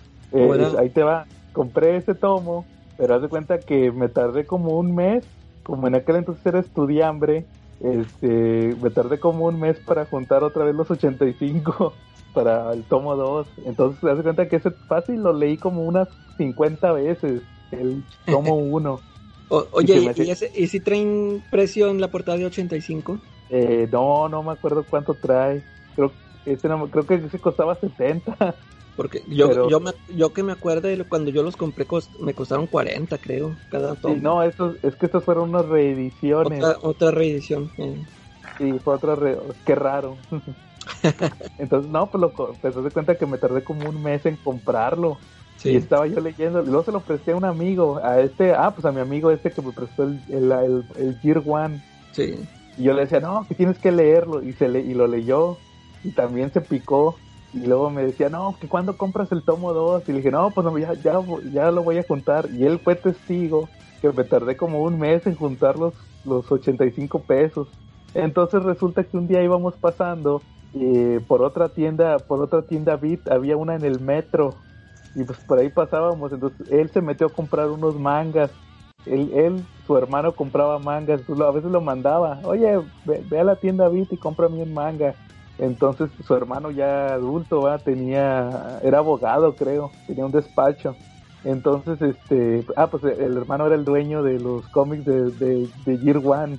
Entonces, pues de cuenta que voy viendo que estaba el tomo 2 y que le digo, oye, ¿cuánto, cuánto el tomo 2? No, 85. Y luego resulta que, que ya no lo daban en 85, ya costaba 120. Creo que en eso subieron los precios. Yo, ching. ya no lo compré. No, mi amigo me prestó 20 pesos. Pero ya, ya lo ya eso se los pagué el otro día. Y ya con eso compré el tomo 2 y ya pues lo leía y mi amigo, ya lo leíste, ya lo leíste para que me lo prestes. y ya pues ahí fue cuando ya leí todo Dark Knight Returns. Yo creo que es el cómic que más he leído. Sí, yo también lo leí muchas veces, esa edición. Y ya ves que te comentaba que hoy vi un documental de, de Dark Knight Returns. Sí. Hoy, hoy vi un documental de Dark Knight Returns que viene en el DVD o en el Blu-ray de la película. Se lo pusieron ahí como extra. Sí. De la historia del cómic. Ahí vienen entrevistas de Frank Miller, de Klaus Jansson, de Denny O'Neill. También Bruce Timm aparece en el documental. Y los escritores de la, los que adaptaron el cómic a película también los, pero hablan sobre la importancia del cómic. Entonces, nomás de verlo, cómo lo interpretaron, ya me dieron ganas de volverlo a leer. Igual también, ese, el Dark Knight Returns está en la tómbola. Entonces ese va a ser de nuestros, estoy seguro que ese va a ser de nuestros mejores episodios cuando salga Dark Knight Returns. Y ese sí, ese sí definitivamente, como les había dicho en la premisa, si un día hubiera un incendio y solamente pudiera salvar un cómic, sería Dark Knight Returns, ahí lo tengo a la mano y está así de que si tengo que salir por, por un incendio es lo primero que agarro. Dark Knight Returns. Oye, y luego esa, esa edición, porque te, digo que yo tenía esa y las vendí y dije, no, pues después me las compro. Y esa sí ya la compré. Pero lo, lo que me molesta es de que no viene, la introducción que viene en ese tomo se me hace bien chida. De Frank me, gusta mucho toda la, la, historia que contó de por qué creó el Dark Knight Returns y todo eso. Y, y en, el, en la edición que ya compré yo viene una, una introducción nueva. También es de Frank Miller, pero no está tan chida como la como lo que viene ahí. Ah, oye, que por cierto, que por cierto, en el documental mencionan esa introducción que tú dices. Órale. La que dice que eh, no, no es una donde dice que cuando era niño que los cómics los consideraban una burla, algo así. Sí, bueno, dice que cuando era niño que, que vio un, un cómic de Batman y que le gustó mucho. Y, pero que le molestaba eso de que, que no envejecía el, el Bruce Wayne. No, eso, eso, eso, lo dice en la primera en la de Beat. Yo, en, el documental de, de Dark Knight Returns no menciona nada de eso, de que porque él veía que Batman no envejecía y que ya, ya era más grande que Batman, eso. Eso no lo menciona. Él en, el documental lo primerito que te menciona es, la edición de la edición de 20 años, la del 2006. Se me hace que esa es la que trae el tomo tuyo.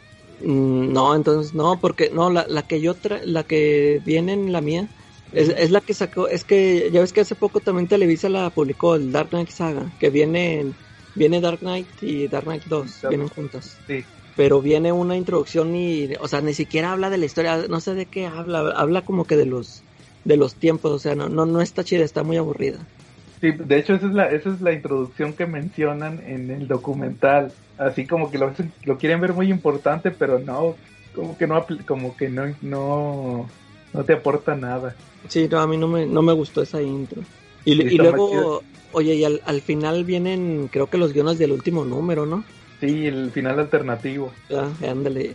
Y, eso también, ya no, ya no lo incluyen en los... Que se supone que la que tengo yo es, es la edición eh, del Absolute.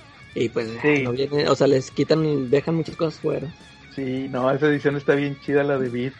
Eh, sí, que fue, la de, eh, fue la de décimo aniversario. Décimo aniversario, sí. Sí, es así como... Y, y se supone que la edición gringa, o sea, la sacaron así de lujo en eh, slipcase y no sé, con dibujitos y no sé qué. Sí, fue muy especial, sí, sí recuerdo que estuvo muy chida esa edición. Sí, y de hecho, las primeras ediciones de Televisa todavía traían esa primera esa primera introducción, la donde menciona lo del Batman que envejecía, que no envejecía, esas todavía lo traían ya fue hasta, como dices, hasta, las más recientes donde le cambian. Eh. así es. Entonces, pues ah, y, y, ahí, les va una historia extra. E, ese amigo que les platico fue el que me, el que me robó mi tomo de Final Crisis. es la novela de mi vida cuando me robaron el Final Crisis. Y, y déjate, ahí te va lo peor. Me quería robar. Él, él me, cuando pasó esa situación, me decía que le prestara el Dark Knight Return. No, y que A mí me lo quería, me lo quería chingar. y, y esos se cotizaron muy bien también, fíjate, en su momento. Sí, me a mí me, me costaron 85 y 120 y hasta hace unos años me tocaba verlos como en cuatro, te los vendían como en 400 pesos cada tomo.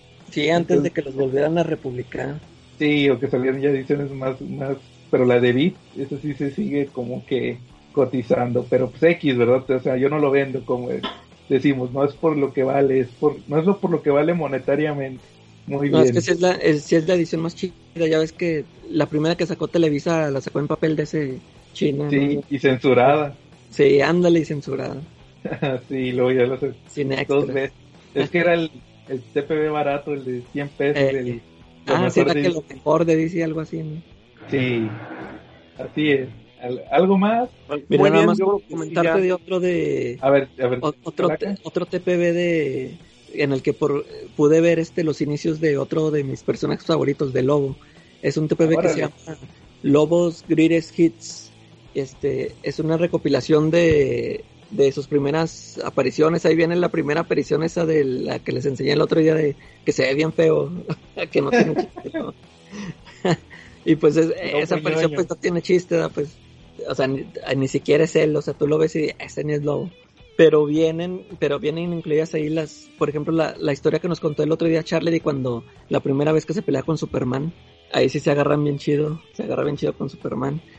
Y viene también unos números de, de la Liga de la Justicia, ¿era internacional? Esa de la era Oaxaca.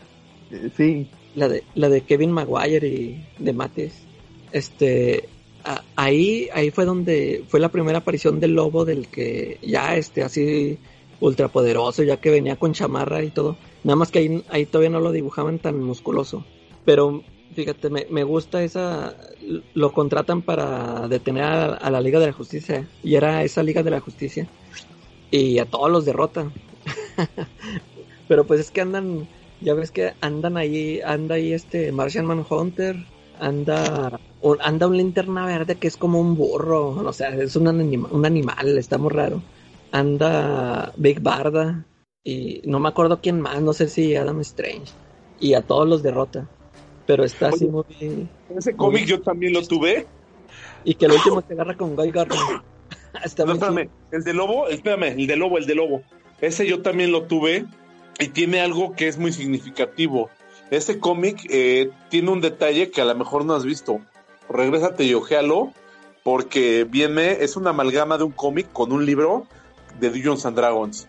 Dungeons and Dragons eran dos libros que me enloquecen y que salían en los ochentas y muy principios de los noventas donde tú podías ir eligiendo lo historia, la historia. El, de tu aventura. ah, tú lo tienes también ese Charlie. Sí, de hecho de eso tengo libros de esos. Y pues, ¿qué crees? Que resulta que ese de Lobo es de ese estilo, porque no se lee de corrido, sino que te va saltando de páginas en páginas. Sí, es que como, como va este siguiendo toda su historia, y ahí él tiene que elegir luego de que si me voy acá a pelearme con Superman o me voy a tomarme una cerveza. Sí, efectivamente. Sí, eso, eso lo hace muy divertido ese cómic, porque la verdad, ese fue un detalle genial. O sea, tú lo puedes leer varias veces y según lo que vaya eligiendo el lobo, este, vas, vas, vas, en, vas brincando a las páginas de los cómics. Eh, está muy chido ese. Sí, la verdad es una joya ese. Órale. ¿Cómo dicen que se llama? Lobo Grades Kids. Es una portada verde donde está el puño de lobo dándole un puñetazo sabroso a un güey. ahí, te paso fotos yo. A ver, para verlo, sí. Igual para que para que los demás también lo vean y si lo quieren adquirir, hay que lo busquen. pero todavía está a la venta. Yo nada más no he visto en el español 5, pero creo que ya no lo imprimen. No, ella está fuera de impresión. Pues, yo lo conseguí hace mucho ahí en la tienda esa. En los 90. Yo lo eh. conseguí en el 93. Órale. No, pues igual que lo chequen digital. Sí. Ahí debe de estar. Muy bien. Entonces, ahora sí, ¿algo más? ¿O ahí queda? Ahí queda. Muy bien. Entonces, pues, ya llevamos 52 episodios, un año. Ahora sí que aparte... por los 100, 100 episodios. 100 episodios, para que David venga a pedirnos perdón de rodillas. Así es, entonces pues ya el, la próxima semana, Charlie, nuestro episodio de Long Halloween. ¿Ya cómo vas con Long Halloween? Sí. Ah, ya tengo el cómic, ya nada más me falta abrirlo. Ya empiézalo, empiézalo, Charlie, porque el es el próximo tema. Muy bien. Muy bien, Charlie. Entonces, pues si no hay nada más, estuvimos Joe Mataperros. Charlie, el caballero del cómic. Y la calaca. Y nos vemos la próxima semana.